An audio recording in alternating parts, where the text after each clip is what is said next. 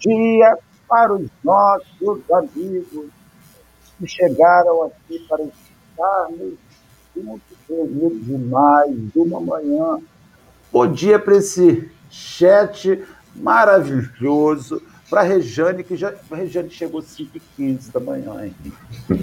5h15 da manhã, a padaria nem assou o pão ainda. A Rejane já estava na fila para dar o bom dia. Um excelente dia para Rejane, para Dalva, para nossa amiga Leime, direto do Rio Grande do Sul, para o Jorge Almeida, para Rosângela, para Dilma, Vera Lúcia, Sônia Centeno, para minha aluna favorita, Sônia Vale. Ela não falta os encontros. Ela não falta os encontros, tá vendo? Ela é, é tem os outros alunos que faltam os encontros. Olha só, a Geisa Reis, bom dia. Mira Portela, Geni, enfim, Helena, todos esses amigos que se somaram a gente agora de manhã. Bom dia, Henrique, querido. Essa eu conheço. Ah, você conhece? Quem você conhece? A Aline, essa é minha esposa. Ah! Olha só. Tá Bom dia, Aline. Bom dia, Marcelo. Bom dia, Alexandre. Bom dia, pessoal do chat. Eu queria publicamente é, uma desculpa coletiva das pessoas que faltam os encontros, faltam aquele estudo. É, é uma vida corrida, são vários compromissos ao longo do dia. Nós, companheiros, temos que entender essas ausências. Eu faltei o estudo com o Marcelo ontem e estou pedindo publicamente desculpa Bom dia, hoje é quinta-feira, o tempo esfriou de novo, né? eu fico com medo. Cada vez que eu acordo tá frio, eu fico com medo do verão. Eu não sei se eu estou acostumado com, com o que vai por vir, mas eu tenho sentido muito receio do que do, do calor que eu vou sentir posteriormente. Mas tenho curtido o frio, então não deixo de curtir não. Tenho gostado. Um bom dia, Alexandre. Além de esposo da Aline, quem é que não é uma missão muito fácil, porque ela é muito brava. bom dia a todos, bom dia, meus amigos, que a paz e o amor do Mestre Jesus esteja conosco e que o sol da imortalidade possa aquecer os nossos corações nessa manhã maravilhosa que já começou abençoada e iluminada. Eu só tenho que agradecer pela essa oportunidade para esse pequeno ser aqui, é uma oportunidade gigantesca, estou muito feliz. E com certeza já está sendo um dia maravilhoso conhecendo você, o Marcelo, pessoas incríveis, é, já puxando a orelha da Dora para ela não mandar mais o texto errado para os convidados, porque depois o convidado fica perdido aqui, né? Mas vamos embora quando o trabalho é para Jesus, nós estamos sempre prontos e eu estarei à disposição de vocês aqui quando precisarem, tá bom? Joia, mas olha só, para as pessoas que, que, que desejam acompanhar, nós estamos mandando aí o link do, do, da, da mensagem que vamos estudar hoje. Mas antes de nós irmos a ela, vamos fazer a nossa oração inicial, agradecendo ao Divino Amigo essa oportunidade de estarmos aqui reunidos. Nós vamos pedir a presença de Jesus, da falange dos Espíritos Amigos que nos orientam na forma individual, os grandes protectores, os guardiães de cada um de nós, os amigos espirituais que acompanham, os nossos irmãos do chat, que, que nos assistem e que vão nos assistir. Nós te pedimos, Senhor, os dias não que sejam um pouco mais fáceis, mas que sejam dias que nós consigamos entender e compreender. É o caminho, Senhor, e da forma que nos fala a mensagem, o caminho para elevação. Assim, divino amigo, hoje aqui reunidos, esperamos poder tirar as melhores reflexões possíveis dessa, dessa a mensagem que o Espírito Emmanuel nos enviou, refletindo sobre o Evangelho de Jesus Mateus. Abraça-nos, envolve-nos, acalma-nos, auxilia-nos, eleva-nos. para que possamos nos aproximar um pouquinho das ideias sublimes que estão inseridas na mensagem. Graças a Deus, que Deus nos abençoe, abençoe a Alexandre, a nós que estamos aqui, e aos demais companheiros que nos assistem nesta manhã. Meus irmãos, nós estamos seguindo, lembrando aqueles que estão chegando pela primeira vez hoje, estamos estudando o Evangelho por Emanuel, comentários do Evangelho segundo São Mateus. Esta obra, ela foi gerada, foi produzida pela Federação Espírita Brasileira, com base nas mensagens psicografadas por Chico Xavier, dos diversos apóstolos, dos diversos evangelistas. Né? Então, todas essas mensagens foram organizadas conforme o Evangelho, o evangelho e alinhadas. Hoje vamos estudar Mateus 11, 29, para surpresa do nosso Alexandre, que faz, que tem uma consideração muito legal, que diz assim: Tomai sobre vós o meu jugo e aprendei de mim, porque sou brando e humilde de coração e encontrareis descanso para vossas almas. O texto de hoje, no caminho da elevação, foi publicado originalmente na revista O Reformador de fevereiro de 1964, está na página 37. Lembrando aos companheiros que no site da Federação Espírita Brasileira se encontra gratuitamente todas as edições dos mais de 100 anos do Reformador. Você adentra lá e lê o arquivo em PDF original, com a grafia original, texto original. É um trabalho maravilhoso que a Federação Espírita Brasileira realiza. Então, Henrique, que está no caminho da elevação, vai começar nos elevando, lendo a mensagem, para nós irmos posteriormente fazendo os comentários. No caminho da elevação, abençoa os conflitos que, tantas vezes, te arma, amarfanharam, te amarfanharam o coração no carreiro doméstico sempre que o lar apareça o ninho de problemas e inquietações. É aí, entre as quatro paredes do reduto familiar, que reencontras a instrumentação do sofrimento reparador. Amigos transfigurados em desafios à paciência. Pais incompreensíveis a te requisitarem entendimento. Filhos convertidos em ásperos inquisidores da alma parentes que se revelam por adversários ferrenhos, sob o disfarce da consanguinidade. Lutas inesperadas e amargas que dilapidam as melhores forças da existência pelo seu conteúdo de aflição. Continua tudo, lê tudo? Lê tudo, depois a gente retorna. Então, não. Aceita as, intimidações, as intimações do calvário doméstico na feição com que se mostra com quem acolhe o remédio indispensável à própria cura. Desertar será retardar a equação que a contabilidade da vida exigirá sempre, na matemática das causas e dos efeitos. Neste sentido, vale recordar que Jesus não afirmou que se alguém desejasse encontrá-lo, necessitaria programar-lhes as virtudes, entretecer-lhes laureis, homenagear-lhe o nome ou consagrar-se às atitudes de adoração, mas sim foi peremptório, asseverando os candidatos à integração com ele precisariam carregar a própria cruz e seguir-lhes os passos, isto é, suportar com serenidade e amor, entendimento e serviço os deveres de cada dia.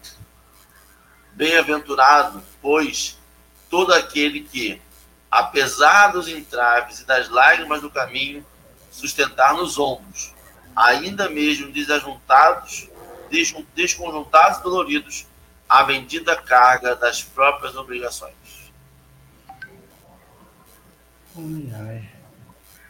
Ufa, né? Ufa. Olha, o problema é que Alexandre já começou dizendo que a mulher dele é brava. Ela tá aqui me vigiando, olha lá que você vai falar, hein? Cara, é, é, a gente lendo, observando, estudando um capítulo desse, a gente para para pensar e passa uma vida na cabeça, né? Porque muitas vezes nós corremos de tudo isso aí. Eu costumo, eu costumo dizer na, na, nas palestras que a gente tem que pensar se a gente realmente é espírita ou a gente é simplesmente simpatizantes. Eu já digo por mim, simpatizantes. Né? Porque para ser espírita verdadeiramente, eu tenho que estar vivenciando o Evangelho de Jesus. E por enquanto eu só estou falando. Tem uma grande mentora nossa por aqui, chama Dona Benedita Terra Pimentel, que ela tem uma frase que me chama a atenção e que eu comecei a tomar na minha vida, que é: precisamos parar de falar de Jesus e fazer o que ele faz, o que ele espera. E aí a gente pega um texto desse e aí nos joga para os nossos amigos, para os nossos familiares, aonde a gente provavelmente tem mais problema e aonde a gente quer sempre fugir. Isso faz a gente pregar o pé no chão, voltar para trás e falar, peraí, né? vamos lembrar o que diz Joana de Anjos, a cidade que você está, o trabalho que você está, as pessoas que você está, são necessárias para o teu crescimento. E aí nós fazemos o quê? Nós culpamos a nossa existência estar errada por culpa dos outros. Ah, mas o fulano ele é rude, mas o fulano faz isso comigo e eu não consigo evoluir porque eu me deixo ficar nervoso. A culpa é minha ou é do fulano? A gente já sabe, tem maturidade para entender que nós estamos aqui hoje, por exemplo, nós três juntos. Alguém pode dizer assim, uma coincidência? Não, não tem coincidência. É programação. Se nós estamos aqui juntos hoje, junto com os nossos amigos que estão aí no chat, tem algum propósito, que infelizmente pela nossa pequenez a gente ainda não entende, não compreende. Mas um dia iremos compreender. E quando se fala em elevação, como diz o capítulo do texto, como eu estou distante. Eu não sei vocês, eu acho que estão muito mais adiantados, mas eu estou muito atrasado, muito. Porque a única elevação que me vem de estalo é ainda a falta de paciência, a falta de resignação, a falta de fraternidade, de caridade, que eu acho que é uma das coisas que o espírita mais entende errado, se chama caridade, a qual nós erguemos uma bandeira e dizemos: fora da caridade não há salvação, é a nossa bandeira. Mas nós compreendemos de fato o que é caridade? Porque quando se fala em caridade, o que nós pensamos? Cesta básica, material, o leite, pagar uma água uma luz. Mas e a caridade moral? De ouvir o nosso semelhante, de olhar no olho do nosso semelhante. Agora, aproveitando o gancho, setembro amarelo, que na minha opinião, eu vou falar uma coisa que podem assustar. Nós deveríamos eliminar da nossa vida o tal do setembro amarelo. Porque chegou dia 1 de outubro, ninguém mais se fala em setembro amarelo. Ninguém mais posta nada no Facebook. Ninguém mais posta nada nas suas redes sociais. É hora de fazermos o amarelo todos os dias. Porque essas criaturas que são citadas no texto, talvez, talvez, são os mais necessitados, precisando da nossa atenção, e a gente sempre quer procurar lá fora. Então, precisamos nos atentar a esse texto e voltar um pouquinho a nossa consciência. Olhar para quem está do nosso lado, porque não está ali simplesmente de passagem, não. Tem aí uma obrigação grande. Alexandre, essa, essa parte que você está dizendo, né? a gente sempre fica vendo que enquanto o ser humano precisa ainda de recordações de situações. Né? Agora, o que a gente não a gente precisa talvez assim, refletir um, bocadinho é quando a gente fala de programação, a programação ela é feita, mas o comportamento ante a programação respeita o livre-arbítrio. Então, assim, nós, nós temos. Foi feita uma programação espiritual para nós estarmos aqui reunidos. Entretanto, como nós vamos nos comportar nesta reunião diz respeito ao livre-arbítrio de, de, de, cada um. Então as pessoas elas, elas dizem assim: olha, a família é uma programação. Óbvio, a família é uma programação. Agora, funcionar ou não funcionar é o comportamento que cada um vai ter ali dentro. O que ocorre é que as pessoas elas acreditam, né, essa parte inicial, tomai sobre vós o meu jugo e aprendei de mim, que sou brando e humilde de coração, aí que vem a questão. O que é, o, que é o jugo, né? O jugo é aquele negócio que você bota num, num, num boi, no carro de boi, bota em cima dele para direcionar o, o, carro de boi. Para onde que o carro de boi vai? Eu sou rapaz da roça, sou capixaba do interior do Espírito Santo, tomei, tomei muito banho de rio, e no, no, lá andei muito de carro de boi. Então, a gente bota aquilo para dar para que ele leve o carro. Então, cada um de nós tem um julgo em cima de si. O problema é que a gente não quer se submeter em nada ao julgo da programação. A gente quer dizer assim, não, não, não esse não. Posso, posso ter essa pessoa como minha companheira, como meu companheiro, mas a família pode desaparecer, a família dessa pessoa, que é muito complicada. Eu posso me casar com fulano, mas não levar o pacote. Eu posso arrumar aquele emprego que eu estou apaixonado por ele, que eu vou ganhar 50 mil reais por mês, como se ganhava em Macaé tempos atrás, né? Mas eu não quero aquele, aquele chefe. Então, assim, a gente quer o, o, o bônus, mas não quer o ônus, o custo da convivência. Então, amigos transfigurados em desafios de paciência, pais incompreensíveis que te requisitam entendimentos, filhos convertidos a inquisidores da alma, né, Henrique? Aqueles filhos que cobram o tempo inteiro, que te botam do prumo existencial, parentes que se revelam por adversários ferrenhos sob o disfarce da consanguinidade. É quem a gente. Por isso que tem muita gente que é maravilhosa fora de casa e dentro de casa o outro fica assim. Frase muito dita na minha casa, pela minha mãe. Quem não te conhece, que te compre, Marcelo, porque esse povo não sabe quem você é. Eu falo, pois é, mamãe, vou fazer uma live com a senhora para a senhora contar de Marcelo. Bem, Henrique. É, cara, Marcelo, a gente é impressionante como a gente está aqui todo dia. Já estamos, passamos na metade do livro. O temática anda um pouco, mas sempre volta para a mesma. E como tem um aprendizado cada dia que a gente vem aqui, né? Acho isso magnífico. Você estudar a mesma coisa todo dia e aprender algo novo com esta coisa é algo que dá significado ao café existir e que traz uma, uma, uma um aprendizado para a vida geral. Porque todo dia você tem a oportunidade de aprender algo novo e eu ia fazer uma piada, mas as pessoas podem ficar magoadas, as que estão envolvidas na piada.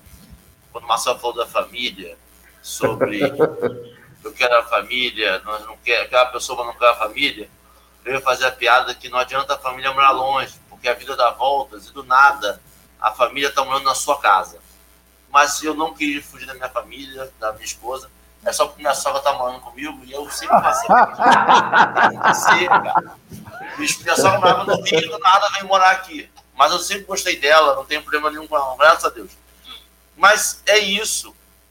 E aí você vê que não adianta muito você planejar a sua vida, porque as interações que você vai ter nas pessoas que fazem parte da sua vida depende da outra pessoa também. Mas a forma como aquela interação vai te afetar depende única e exclusivamente de você.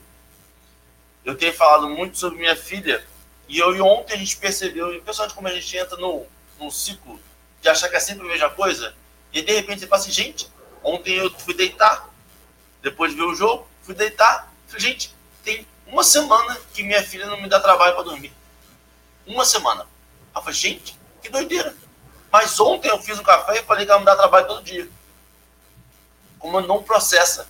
Mas aí entra aquele, aquela coisa que eu tenho falado. Todo dia ela dava muito trabalho para dormir. E eu fico muito. Minha, minha paciência vai acabando no longo do dia. E de noite eu estou muito alterado já, já quero descansar. Eu não quero mais, não quero mais. Eu deitar e dormir. Eu grito. Eu sou. O amor de Cristo acaba naquelas nove e meia da manhã, nove e meia da noite, o amor de Cristo vai acabando. E eu já vou para a sombra. E aí, eu, eu comecei a perceber que depende de mim. Eu não ia alterar. Eu precisava parar de alguma forma de gritar. Precisava parar de alguma forma de transformar aquela, notícia, aquela, aquela, aquela coisa repetitiva em algo ruim. E aí entra a família. Porque foi, eu, eu falo isso, volto ver minhas filhas. Provavelmente elas vão conviver mais com elas do que elas comigo. Porque elas vão perdurar mais do que eu.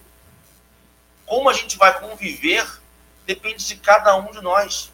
Se aquela pessoa te irrita, ou eu aumento a minha capacidade de aceitar aquela pessoa, ou eu tento fazer com que aquela pessoa entenda que aquilo ali não é uma coisa boa.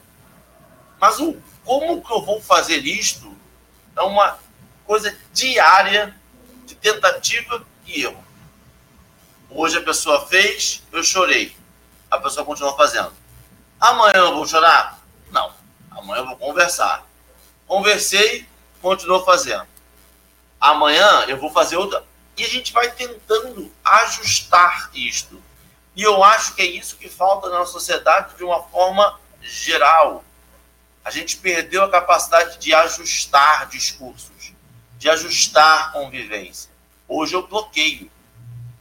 Quando a gente fala de rede social, bloquear é lindo. É lindo. Tudo aquilo que me incomoda, eu não vejo e aquela pessoa não me vê. Quando a gente fala de vida real, de um aluno que estuda com você, de um filho, de um pai, de um tio, de um primo que mora ou convive com você, você aí eu falo, com 36 anos de idade, eu vou deixar de falar com alguém, ficar de mal, cruzar dedinhos e, e negar a existência daquela pessoa só porque eu não consigo conviver com ela, não é razoável. Eu preciso achar um jeito meio termo, eu e a outra pessoa, de convivermos. Eu preciso que se aquilo ali me irrite, ou aquela pessoa pare de falar aquilo, ou aquilo não me irrite mais. E eu, a gente precisa fazer esse exercício de educação nossa. A gente precisa se educar sempre. A gente, eu tenho conversado muito com minha filha, com minha esposa e minha filha, em época de prova, que educação é algo constante. Educação a gente não estuda para prova. Educação é algo que a gente vai levando. A gente não vai decorar datas, não vai decorar Papa, Papa Pio XIV. A gente não vai. A gente pode vir a decorar, mas mais importante é a mensagem. Quem falou por quê? Qual a ideia por trás? O que está acontecendo? Porque a gente precisa perceber esse processo com o melhoramento nosso. Se a gente se está sempre preparado, e, e, a reforma íntima é educação. Quando a gente para para parar, pensar e falar assim, pô, de noite para e pensa Santo Agostinho. De noite para e pensa no seu dia. Vê o que você pode fazer de melhor. Se você já chegou no ponto de que nada pode fazer, se fez o melhor, cuidado. Ou está perto de desencarnar, que aí você já. cuidado. Ou você não está vendo direito sei, acho. acho é, é interessante, Henrique, que você falou, e a gente nunca aceita essa reeducação. A gente procura sempre eliminar que é mais cômodo para nós. Eu vou eliminar a convivência, não quero saber ele lá e eu cá. Claro que a gente tem que ter o um entendimento que quando a criatura não quer, a gente não tem que também ficar insistindo, porque a gente tem que seguir. Mas se a gente puder, né, e é o nosso dever, não é só a questão de você de você querer fazer, não. É o nosso dever de tentar mostrar de uma forma diferente. Né? Mas, Como disse, através de seus exemplos. É, mesmo as pessoas diferentes, aquilo não pode te mexer. Sim. Eu, eu, eu vejo, tem exemplos da minha vida que quando a pessoa fala algo errado, vem uma sombra dentro de mim que eu não posso escutar calado. Como assim não posso escutar calado? Você tem que poder escutar calado. Escutar. Exatamente. Exatamente. A gente não admite. A gente E outra, a gente está sempre transferindo a culpa para o outro, né? A gente nunca tem culpa de nada. A gente... Às vezes aqui me procura no meu trabalho que quer fazer uma regressão, que eu acho isso um absurdo para outra vida, porque você descobriu o que fez na outra vida, porque está sofrendo nessa. Pô, peraí, será que nessa você não fez nada de errado? É só na outra? Não, vamos parar um pouquinho. Nós precisamos deixar de mediocridade e fingir em redes sociais, que nem o Marcelo comentou aí. A gente, nas redes sociais, eu deixei de postar nas redes sociais muita coisa faz muito tempo. Porque às vezes eu postava, postava alguma coisa e falava, mas eu não estou cumprindo aquilo aí, não. Então eu não vou postar mais. Porque na rede social a gente posta uma coisa maravilhosa. Se alguém não curtir, a gente vai xingar. Ó, oh, aquele infeliz lá não gosta de mim, porque não curtiu. A gente fica processando na mente que o outro não gosta, que o outro está errado. Então, a gente precisa ser verdadeiro. Então, o que eu decidi? Eu não vou postar mais tanta coisa na rede social. Eu vou postar quando eu estiver totalmente de acordo e quando eu estiver inserido naquele contexto. Fora isso, eu vou ficar caladinho. Que se você, para você dar uma. Elevar um pouquinho, é melhor você ficar calado do que você falar. Porque, na maioria das vezes, nós calados somos grandes poetas. Alexandre Henrique, deixa eu comentar uma coisa aqui que eu, que eu gostaria de que a gente pensasse junto. Nós vivemos hoje, Alexandre Henrique, com base, inclusive em rede, em rede social, um, um, uma, um grande. A, a felicidade virou um altar. Então todo mundo bota nesse altar é, o alto, o alto, a autorrealização, o alto amor, o alto, a auto felicidade, a, a, a auto, tudo é alto, tudo é para si próprio. Quando você vai conviver em família, a coisa acaba, deixa de ser um pouco para si próprio. E aí não é alto mais. Então você escuta muito assim, pessoas vivendo em grupo, um grupo familiar, falando assim, eu tenho o direito de ser feliz. Então, o que, que tá, a gente está levando para o movimento espírita um excesso de alto amor, não no sentido de se amar, mas no sentido de rejeitar quem não sintoniza com você. Então, confundiu-se alto amor com não aceitação da diferença. Então, assim, porque eu preciso me amar, essa mulher não serve. Esse filho não serve. Esse relacionamento não serve. Esse amigo não serve. E aí a mensagem vai dizer que para você aceita as intimações do Calvário doméstico. Olha só, ele compara a finalização de Jesus, o Calvário que o Cristo fez, ao Calvário doméstico, porque essa é a nossa dor. A, a nossa dor não acaba numa crucificação. A nossa dor, ela se dá dentro desse processo também. Na feição com que se mostrem como quem acolhe o remédio indispensável à própria cura. Então, para nós hoje, nos curar de coisas difíceis é descartar. Descarta. Tudo é descartável. Tudo é assim. Ah, eu não gosto desse casamento. Descarta. Aí você vê pessoas que estão no, no quinto. Gente, sem crítica, pelo amor de Deus. Está criticando. Você tem que se autoanalisar. Uma vez um, um, um companheiro me disse assim: Marcelo, cara, eu não sei o que está acontecendo. Eu não dou sorte. Eu não acerto a minha vida. Eu falei, é, é, já estou no meu oitavo relacionamento, casamento, meu oitavo casamento. Porque, aí eu falei, mas que, a que você atribui? Aí ele me fez um checklist. Ah, eu queria uma pessoa que gostasse de ir para um barzinho, eu queria uma pessoa que gostasse de ir para o Maracanã, que gostasse de viajar, que gostasse. Aí eu falei assim, gente, você, não, você, você vai ser. Quando você vai procurar uma relação, você está fazendo checklist de revisão do seu carro. Qual o problema do seu carro, hein? Ah, meu carro está engasgando. E, e relacionamento não é isso. Tem o seu momento de calvário. Qualquer relacionamento. Só que ninguém suporta esse calvário. Todo mundo diz. É o Alexandre lembrou no começo. A gente é espírita, mas quer ser espírita sem calvário. Ah, não pode doer. Se doer, eu espremo igual furunco. Pá, vaza isso daqui. Eu não quero olhar para o meu furunco e dizer, eu tenho que desinflamar esse danado aqui, ele tem que ficar aqui, ele não pode sair daqui, eu tenho que tomar meus antibióticos, eu não posso simplesmente arrancar as coisas. E, só finalizando meu raciocínio, esse negócio ficou tão exagerado e tão favorável que eu não gosto da minha orelha, eu opero. Eu não gosto do meu nariz, eu opero. Eu não gosto da minha boca, eu opero. Eu não gosto da. Tudo eu vou mudando. Eu também não gosto da minha família. Eu vou trocar. Mas para ter esse direito, ninguém quer sofrer. E não é o sofrimento é um sofrimento que faz parte da redenção, né? Sei, viajei muito, muito doido.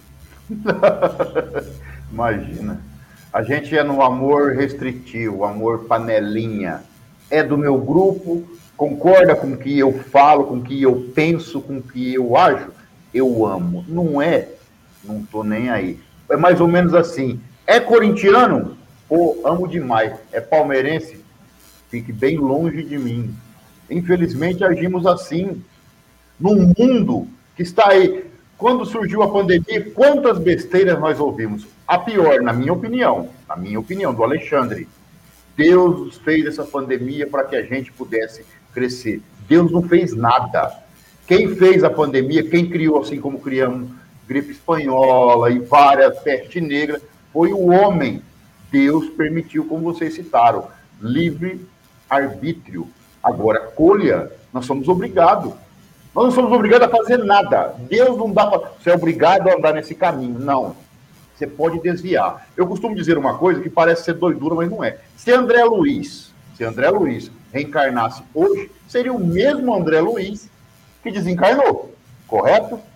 Se ele vai usar toda aquela bagagem que ele adquiriu lá, aqui é livre-arbítrio dele. Se ele falar, não, eu não vou, ele vai ficar travado aonde ele parou.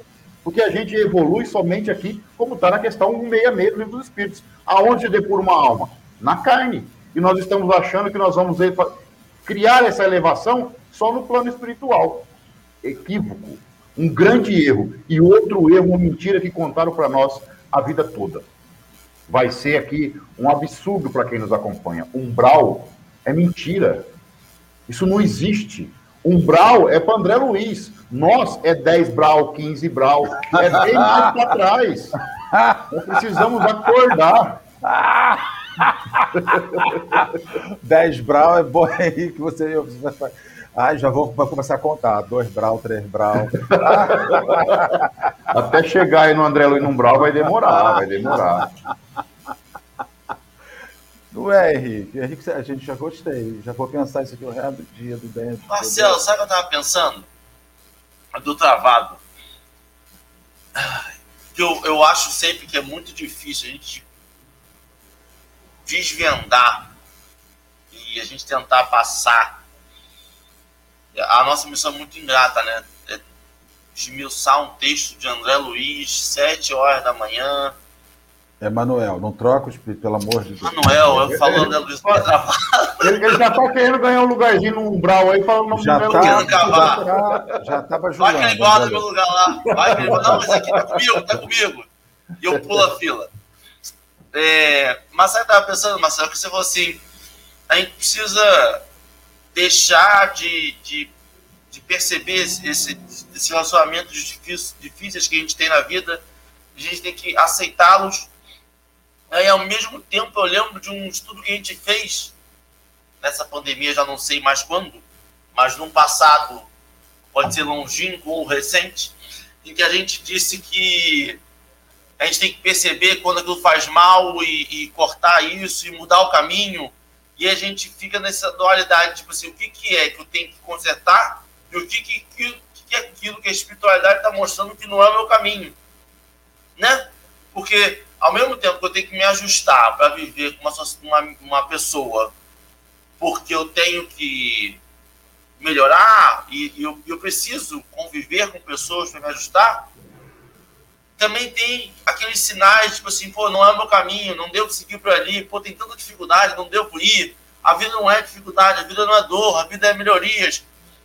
E aí eu fico pensando naquela pessoa que está escutando em casa, assim, peraí, Marcelo falou há 20 dias atrás que não era, que era para ver coisa. Agora ele está falando que eu tenho que carregar minha cruz. Eu acabei de terminar um relacionamento que eu escutei Marcel falando, não e agora tá falando tem que voltar. E ele pega o WhatsApp e começa a mandar. E eu fico pensando assim, qual dica que a gente pode dar? A dica que eu acho que a gente pode dar é a partir do momento que a gente faz a, a, a avaliação da nossa vida e a partir do momento que a gente tem modelo e guia, o evangelho, é ver como que aquilo se encaixa do nosso conhecimento do evangelho. Se eu estou indo para procurar algo material, talvez não seja o sentido. E aí a gente tem que avaliar. E aí não é Marcelo, não é Henrique, não é Alexandre que vai dar a solução de um relacionamento conflituoso com um pai, marido, esposo, namorado, namorada, amigo, primo, vizinho. Não é a gente que vai dar a solução. A solução é individual. A gente precisa fazer essa avaliação. O que a gente precisa chamar é para, pensa, analisa se o problema está só com o outro ou está só com a gente. Se a gente está fazendo um checklist das pessoas ou se nós somos a pessoa que não conseguimos conviver. Porque às vezes o problema está na gente. Às vezes somos nós que somos intransigentes e acusamos os outros de não aceitar os outros pensamentos. Quando na verdade nós queremos impor nossos pensamentos, sejam eles cristãos ou não. A gente pode impor o melhor pensamento do mundo. Continua sendo uma imposição. Uma coisa que eu tenho aprendido no café é que o amor não se impõe. Nós, o amor se auto-impõe. Ele sozinho se impõe na vida das pessoas. Com amor. E nós, como não conseguimos traduzir isso, a gente tenta traduzir com impor amor com palavras, com, com ações. A gente tenta comprar coisa material. A gente tenta. E o amor não é isso. O amor é algo que é individual, que a pessoa precisa conhecê-lo, precisa experimentá-lo. Então, eu acho que a gente é, é muito complicado. Eu fico, eu, eu, eu me pego assim, velho, então qual é a dica do ensinamento de hoje? E aí eu, às vezes, tento subtrair a dica e eu assim, bem, mas isso é conflituante com que a gente, conflituoso com o que a gente estudou. E a gente percebe que não. Tem uma linha. E a linha é o evangelho. Por isso que a gente tem que estudar tanto. Porque, por isso que, eu, aí, aí você entende porque que tudo que Jesus falava, ele não falava dois mais dois são quatro. Ele falava, o pai, quando viu o filho, naquele caso, se aplica assim. No outro caso, vai se aplicar de outra forma. No outro, não vou fazer milagre. Mas peraí, como você não vai fazer? Porque cada caso é um caso, tem que se, se avaliar e tem todo um, um histórico por trás. E aí eu entendo um pouco, Alexandre, da, das pessoas querem fazer é, regressa. Regressão regressão, porque você fica querendo achar uma solução para um problema que você não sabe resolver aqui e você quer atribuir ou para outro ou para coisa do passado. A gente, e eu, e eu, eu sempre, eu volta e meia falo isso. Eu volta e meia eu falo que minhas três filhas são resgate meu. Se é resgate meu, só pode ser resgate meu, meu Deus do céu. Porque, e aí eu vejo que, na verdade, não é resgate só meu, são lições que eu tenho que aprender aqui agora.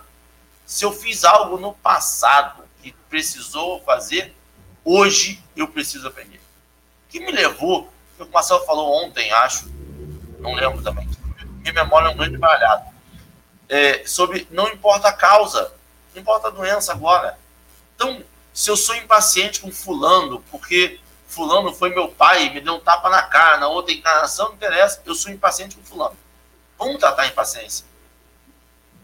Então, e a gente, só que isso dói, porque isso mexe em algo que nós, nós entendemos como grandioso na gente, nosso ego. Eu não posso ser o único responsável por uma pandemia mundial.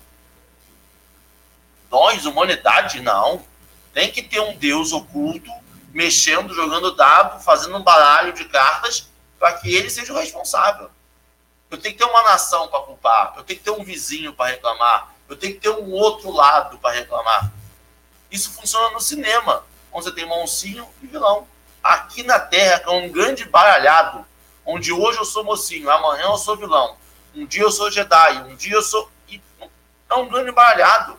Se não adianta, a casinha é pequena para mim. A casinha é pequena para o Marcelo. O Marcelo é sábio hoje, amanhã ele faz uma piada ruim, depois da manhã ele volta a ser sábio. E se você botar na caixinha só da piada ruim, você vai esquecer todo o ensinamento que ele tem. E a gente viu isso, sabe onde eu vi isso, Alexandre? Na pandemia. Pessoas que eu adorava conviver, perdi o convívio, foram para redes sociais. Hoje eu já não quero mais conviver com elas. Mas são as mesmas pessoas. Se eu encontrar, vão ser as mesmas pessoas que me faziam rir. E não é porque me levavam para o mau caminho. Não. É para aquela faceta daquela personalidade que eu nunca tinha visto tão forte se transformou, se mostrou para mim. Mas ela tem outras personalidades, ela tem outras facetas. Ela consegue tirar coisas engraçadas de momentos que você está nervoso. Ela te acalma em momentos que te fazem. E a gente perde, porque a gente fica só na faceta da rede social. E a gente precisa voltar. Eu, eu tenho abolido até o WhatsApp. Eu não tenho falado no WhatsApp, estou cansado. Eu sou da geração que veio surgindo tudo. Então eu usava muito. Hoje em dia eu não consigo mais. Hoje me liga. Quer falar comigo, me liga. Porque para mim é melhor. Porque aí eu escuto entonação, aí eu vejo, aí eu consigo. Hoje a gente não pode encontrar ainda, mas acho, acho que a gente precisa voltar. A gente precisa perceber que uma pessoa é uma pessoa complexa. Que talvez naquele momento a gente não é diferente você estar do lado da pessoa e a pessoa postar um negócio. Aí você entende porque ela está postando, porque ela tomou um esporro do chefe, porque a esposa brigou, porque o marido brigou, porque o carro quebrou, porque alguma coisa aconteceu na vida dela, ela está nervosa, desconta na rede social. Outra coisa, você está no conforto da sua casa e a pessoa só posta ódio, só posta raiva. E você fala, rapaz, mas que pessoa raivosa. Não lembro de fulano assim. Mas você não sabe como é que está a vida. A gente perdeu o contato da vida e acha que a vida é o diário o Facebook, o Instagram não é um diário da pessoa. A gente não conhece as pessoas pelo que elas postam. O que elas postam é o que está transbordando. Eu tenho um copo cheio para analisar de coisas, de vivências. Sei. Bem tudo isso, né? Bem tudo isso. Fiquei até sem fôlego, Henrique. Até, até agora, você tocou no relacionamento aí, eu até fiz uma pergunta. Eu casaria comigo? De jeito nenhum. Mas nem, mais, nem para ganhar muito dinheiro. De jeito nenhum. Nem então, para dar golpe. É, nem para dar golpe. Não, não, não, não. Eu sou insuportável. Como a gente é pequeno, como a gente. Se a gente trocasse tudo isso aí que o Henrique falou maravilhosamente, rede social, pelo estudo, estudo do Evangelho. Porque nós não estudamos, nós apenas lemos. É, o Henrique disse uma coisa legal, eu vou até fazer uma piadinha, que é uma piada muito séria. 2 mais 2 é 4. Com Jesus é 5. Porque é a conta normal e é aquilo que a gente não enxerga ainda. E que a gente muitas vezes não nos permitimos a enxergar pela nossa vaidade, pelo nosso egoísmo.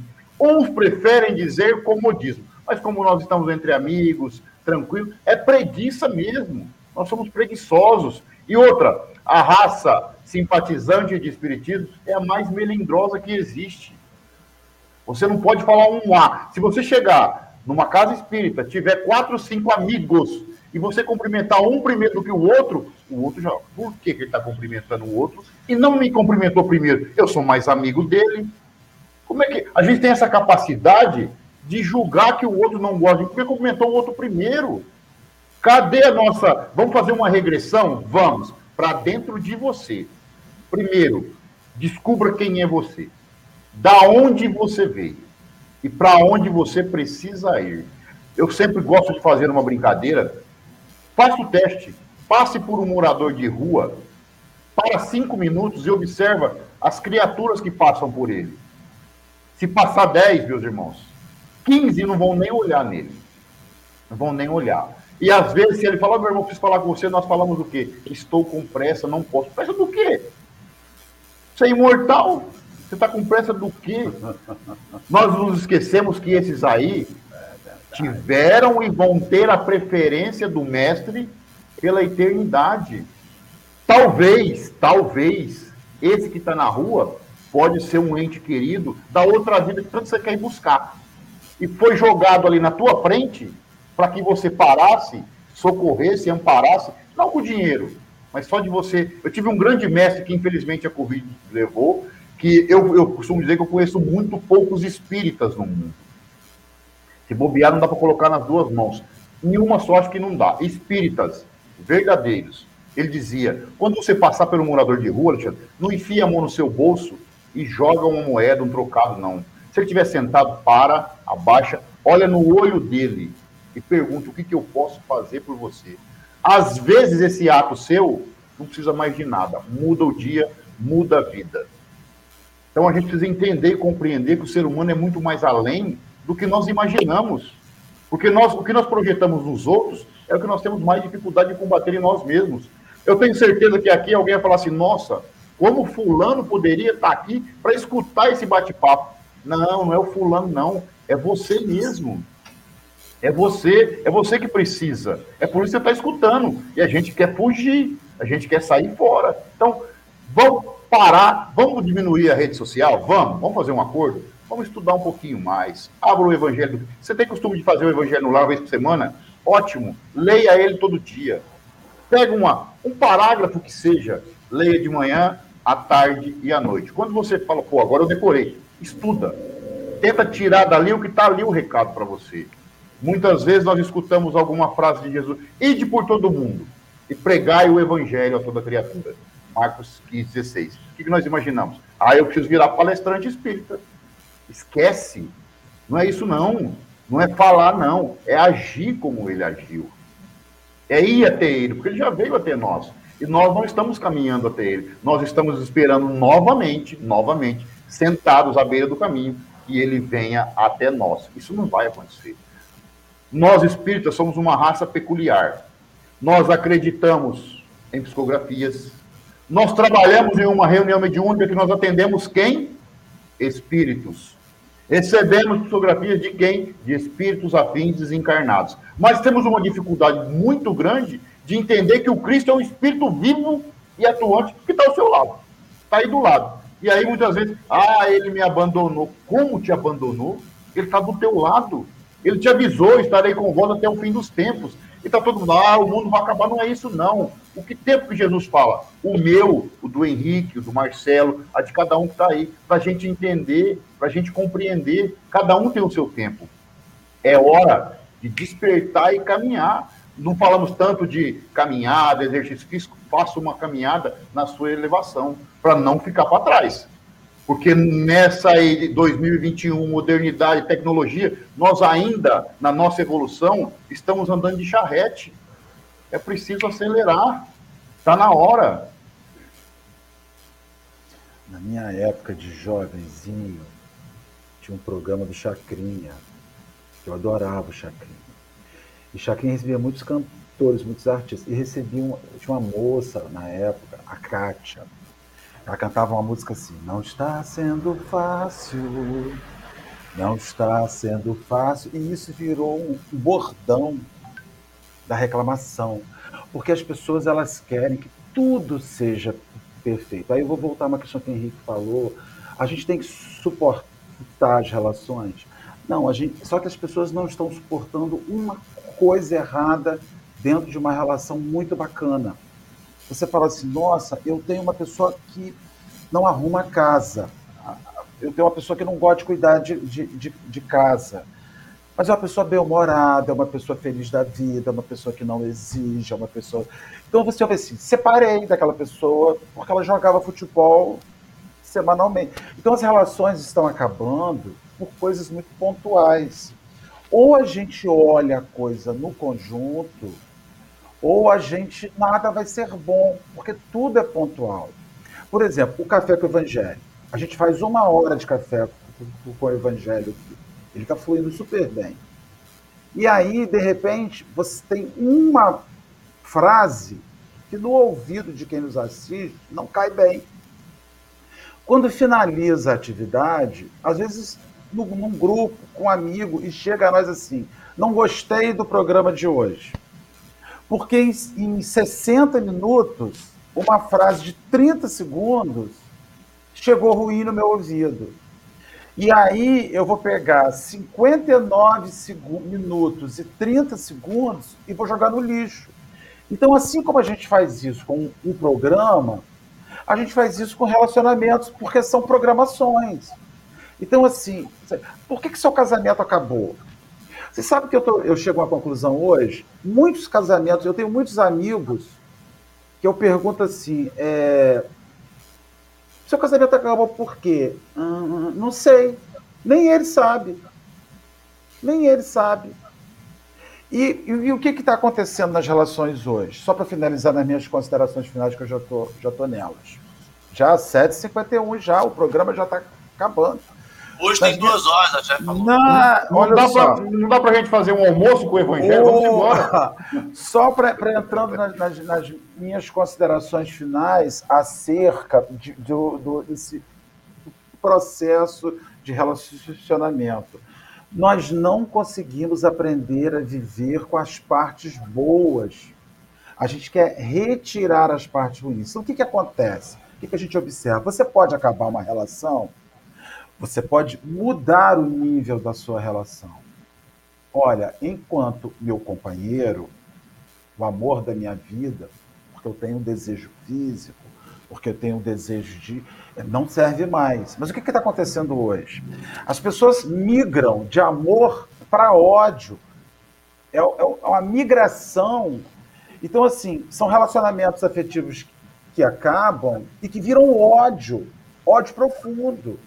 E aí você deixa a mala no meio do caminho. Essa é a questão. Você dizer assim, olha, meu casamento não cabe mais. Cabe. Não foi uma boa escolha esse parceiro, essa parceira. É, a gente tem incompatibilidades, mas o problema é que as incompatibilidades se transformaram em ódio. Ódio, ódio. Você ouve pessoas falarem de companheiros de às vezes de 15, de 20, de 30 anos, como objeto do seu ódio. E aí, aí, aí que o evangelho vai dizer: não, mas isso está errado. Que o seu casamento, que você mude o nível de amor dessa pessoa, que você não a ame mais fisicamente, amor, não amor físico, que você não se erotize mais com essa pessoa, é uma coisa. Agora, que dessa relação onde não há mais o desejo de caminhar junto, reste o ódio, o desprezo, todas as possibilidades. Aí você fracassou. Isso é um fracasso. Isso é o um grande fracasso. E a gente está vendo isso hoje. Amores, amigos, fraternos, que de uma noite para o dia viram o objeto da sua, da, o objeto da sua abjeção. Você não suporta ouvir o nome, você não suporta a existência, né?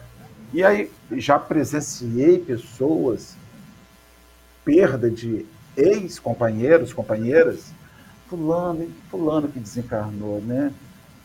Ai, coitou com pena do diabo, porque agora vai ter que conviver. Eu falo, que isso, gente? já, já escutei isso. Eu falei, gente, a pessoa é incapaz de dizer, ah, coitado, realmente, não deu certo comigo, mas é, tô com pena do diabo. Eu falei assim. Então, é esse é o processo que a gente vê muito, né? Primeiro a gente tem que perguntar o quanto a gente está mimado, porque a gente não sustenta a relação por mimo. Não casei para isso. Ah, peraí. Eu, Henrique, advogado, protético, bem-nascido, irmão na Irlanda. Cinco sobrenomes cinco sobrenomes, sou obrigado a, aguentar isso. Então as pessoas. Não, não sou. É, às vezes é, faz parte do projeto suportar isso. Né? Então eu vejo que é isso. Eu, assim, não é transformar a relação num, num, num vale de lágrimas, mas é que a gente começa a marejar o olho já está dando fim ao pacote. Essas são as minhas considerações finais. Ah, quando o olho começar a marejar, aguenta um pouquinho, faz parte, chorar um pouquinho é bom. Às vezes a gente vai, vai se descobrir, como vocês falaram, né? Às vezes o, o vetor do problema, ou melhor, às vezes não, né, Alexandre? 90% das vezes o vetor do problema sou eu, não é o outro. Henrique, para de falar com Dora e vem para suas considerações finais. Não, é porque eu vi um negócio da bamba aqui, eu tô consertando. É, ah, tá bom. Eu tenho toque. Eu, eu não casaria comigo. E eu que fiz, eu estou reclamando de mim mesmo inconscientemente. Marcelo, sabe que você falou brilhantemente aí? E hum. só me veio uma coisa na minha cabeça. Que eu acho que a gente fala que paternidade, mas é porque paternidade é um processo de você ver a construção de um ser humano que usava fralda, que precisa de você de tudo, para um ser humano que vai tomar as decisões sozinhas. E às vezes é um processo forçoso de você ver essa construção do ser humano. E, e por que a gente falando da paternidade, que é interessante, por que é, é uma, uma, uma experiência única? Porque é forçoso você ver esse processo que muitas vezes você largaria de mão se você não fosse o pai ou a mãe daquela pessoa. Mas é maravilhoso, porque o que você falou aí é completamente cabível, correto. E, e, e, você fala assim: não, é isso mesmo. Quando você tem seus 17 anos, quando você é movido a paixões, quando aquele amor era o amor da sua vida que você perdeu, que era o seu amor, que era o seu príncipe encantado, você era a bela adormecida quando você vai crescendo, quando você vai se tornando um adulto, quando você vai amadurecendo, esta postura de príncipe encantado, de bela adormecida, já não cabe mais. Só que o que acontece conosco? A gente continua preso na história da bela adormecida. A gente continua preso que nós somos os príncipes. Aquela é o amor da minha vida. Aquela era a rosa guardada para que salvasse. E a vida não é isso. A gente foi criado pela Disney. A gente foi criado por contos de fada. A gente foi criado por contos inexistentes.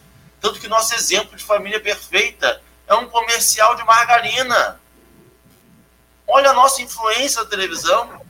E isso que a gente faz, a gente esquece de aprender diariamente. Do ponto aquela, aquela, aquela bela adormecida vai roncar. Aquela bela adormecida vai esquecer uma toalha na cama. Aquela bela adormecida vai responder mal. Porque aquela ali é. E foram felizes para sempre. E a gente precisa entender que a interação humana, a outra pessoa vai falhar assim como nós falhamos. A gente esquece que no processo do príncipe salvar a princesa, ele falha. E volta, e vai, e vem, e vai, pega outro caminho, o cavalo sai e ele procura a pessoa errada, ele quase casa com a pessoa errada.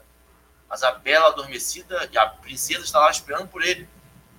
A gente esquece dos contratempos que tiveram antes, do quantas escolhas nós fizemos errados antes. E aí, quando a gente acha que aquela escolha é certa, nós não nos permitimos mais errar. E aquela pessoa também não pode mais errar. Porque, afinal de contas, eu entrei no margarina. Eu entrei no comercial. A da minha vida vai ser feito um livro. E não vai. Nós vamos continuar errando. Mas a gente perceber o erro faz com que a gente não erre mais daquele mesmo. E faça novos. E vá aprimorando. E eu acho que a gente tem que. Venderam para a gente a ideia de que se eu estudar muito no meu segundo grau, se eu fizer uma faculdade e eu conseguir um emprego, aquele emprego vai me sustentar e daí eu vou conseguir uma esposa, ou um marido, uma, um, um, e, e, eu vou ter filhos, e se, e, e, se não tiver filhos? E se eu não quiser uma esposa? E se eu quiser trabalhar e ficar e, e, e me autocompletar? Não, não encaixa no comercial. E a gente precisa perceber que a vida não foi feita por publicitários. Jesus não é um publicitário da margarina. A vida é complexa. E ela tem que ser complexa porque é muita gente nesse mundo. Imagina, olha o tanto de gente, de pensamento, de anseio, de desejo, que a gente tem que englobar num, num comercial de margarina aquário com um labrador. E se eu gostar de um pug? Pug não, pug faz mal, pugs estão sofrendo. Mas se eu gostar de um pincher, um poodle que saiu de moda, cadê os poodles? Se a gente não gostar? Se não quiser cachorro? vamos é aceitar que nós somos complexos, que nós somos falhos e que nós vamos errar e acertar, é muito bom. É gostoso. Mas tem que ter paciência, né? É isso aí. Marcelo, muito obrigado. Alexandre, muito obrigado. Alexandre, meu amigo, suas considerações finais, nós já arrebentamos o tempo, mas nós falamos muito, então você vai falar o tempo que você quiser, não estou nem aí. Não tá fala isso não, que você deixar, Pode fazer, você, vai se arrepender. Vai, você, vai, você vai se arrepender. Duas considerações finais eu, e emenda na prece. Deixa comigo. Eu vou pegar o gancho do Marcelo, do, do Henrique, ele falou de, de, de, contos de fadas. Troca o meu nome e coloca Shrek. Só que após, após os estudos, os ensinamentos do Cristo, do Evangelho, eu sou o Shrek melhorado.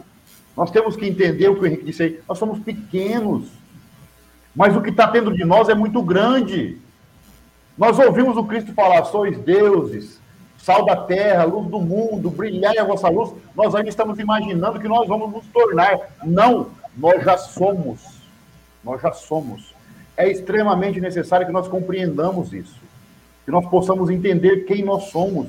Você está se sentindo pequeno, minúsculo, ótimo. Saiba que isso ainda vai mudar vai transformar. E antes que eu seja injusto, eu queria deixar aqui um beijo para Luciana Isaac, que colocou hashtag Volta Alexandre. Fala para eles aí, viu? Eu estou à disposição 24 horas. É só me chamar. Eu falo pouco, mas eu tenho certeza que na segunda vez eu falar, não volta mais, Alexandre, porque ele fala demais. Então, aproveitando essas considerações finais, não estava no planejamento, eu já havia combinado com o Marcelo de eu fazer a prece final, e aqui agora há pouco um grande amigo que nos acompanha pediu para que vocês me permitissem, não vou dizer declamar uma poesia para engatar na prece, porque se eu dissesse declamar eu estaria sendo abusado demais. Então eu vou compartilhar com vocês uma poesia que fala justamente sobre isso, do que a gente se acha que é e na realidade o que a gente é. Ela é muito pequena, muito curtinha, vive aqui na minha gaveta, aqui no meu consultório, não sai daqui, e eu vou ler e já vou emendar a prece final e eu gostaria que vocês prestassem muita atenção no conteúdo dessa poesia. Marcelo, fica tranquilo, ela tem só 34 páginas, é rapidinho. então eu gostaria que vocês agora, como o meu trabalho de hipnoterapeuta, desliga, conecta com você e se permita, se permita sentir o Cristo que está aí do teu lado, para que a gente encerre essa manhã maravilhosa. Eu já deixo aqui a minha gratidão de estar com duas criaturas tão iluminadas como o Marcelo, o Henrique. Esse Chueque aqui cresceu um pouquinho mais hoje, junto com esses caras. Obrigado, Dora. Beijo no seu coração, do Henrique, da filha, da família. Não me manda mais o texto errado, por favor. Manda o certo da próxima vez. Então, se conecta aí com você e com o Cristo e vamos embora. Se chama O Martelo e o Cinzel. Eu era uma pedra bruta, vivia fora jogada. Tristonha caracachenta, vivia até envergonhada.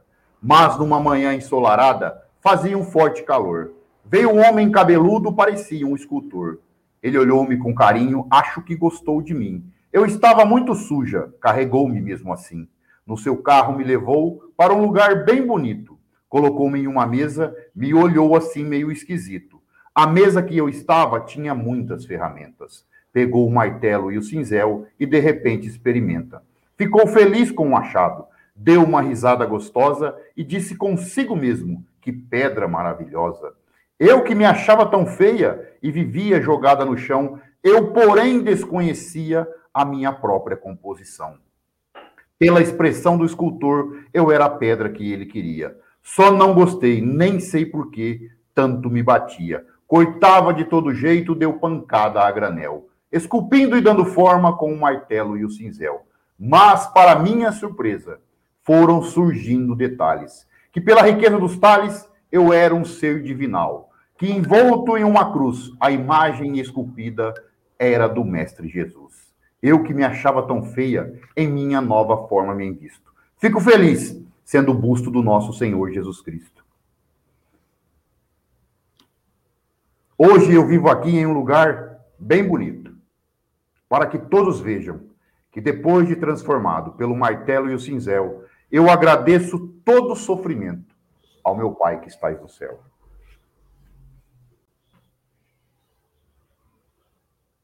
Envolvidos por essa energia emanada pelo próprio Cristo, que nós possamos vivenciar a cada dia os seus ensinamentos.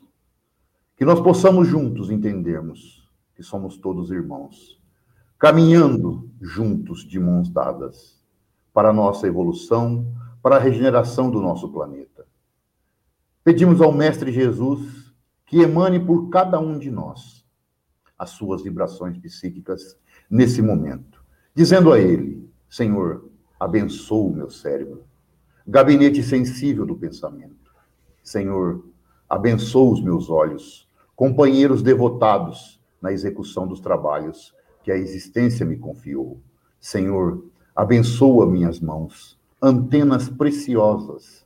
Senhor, abençoa o meu coração, é o pêndulo infatigável que me marca as dores e as alegrias. Senhor, abençoa minhas faculdades genésicas, porque é através dela que eu recebo o conforto de um lar, o carinho, o amparo, a proteção e o amor de uma mãe. Senhor, abençoa meus pés, apoios preciosos. Senhor, abençoa o pão que nutre, que reconforta, que alivia. E abençoa a palavra que reanima, orienta, impulsiona e nos consola. Conduza-nos, Senhor, por esse rio imenso chamado vida e nos ensine a cada dia sermos como as águas dos rios, que nós possamos também desviar dos obstáculos, das dores, das dificuldades, até um dia alcançarmos a tão sonhada fonte da fraternidade, da benevolência, do amor, da caridade e o tão sonhado sol da imortalidade, que atende pelo nome de Jesus. Pai, Senhor nosso que estais no céu, santificado seja o teu nome. Venha a nós o teu reino, seja feita a tua vontade, assim na terra como no céu. O pão nosso de cada dia nos dai hoje. Perdoa, Pai, as nossas dívidas, assim como nós perdoamos os nossos devedores. E não vos deixeis cair em tentações, mas livra-nos, Pai, da prática de todo e qualquer mal, porque teu é o reino, o poder e a glória para todos sempre. Que assim seja. Graças a Deus, que beleza, Alexandre. Cara, muito obrigado. Foi uma manhã linda. Eu espero que você tenha curtido como a gente curtiu. Os companheiros estão aí te agradecendo muito. Depois você volta outra hora de noite, já está disponível o vídeo com o chat para você ver. E, gente, muito obrigado, Henrique. Muito obrigado, amigos. Amanhã tem mais café. Que Deus nos abençoe. Um abraço, um beijo para todo mundo, se Deus quiser. Fiquem com Deus, irmão.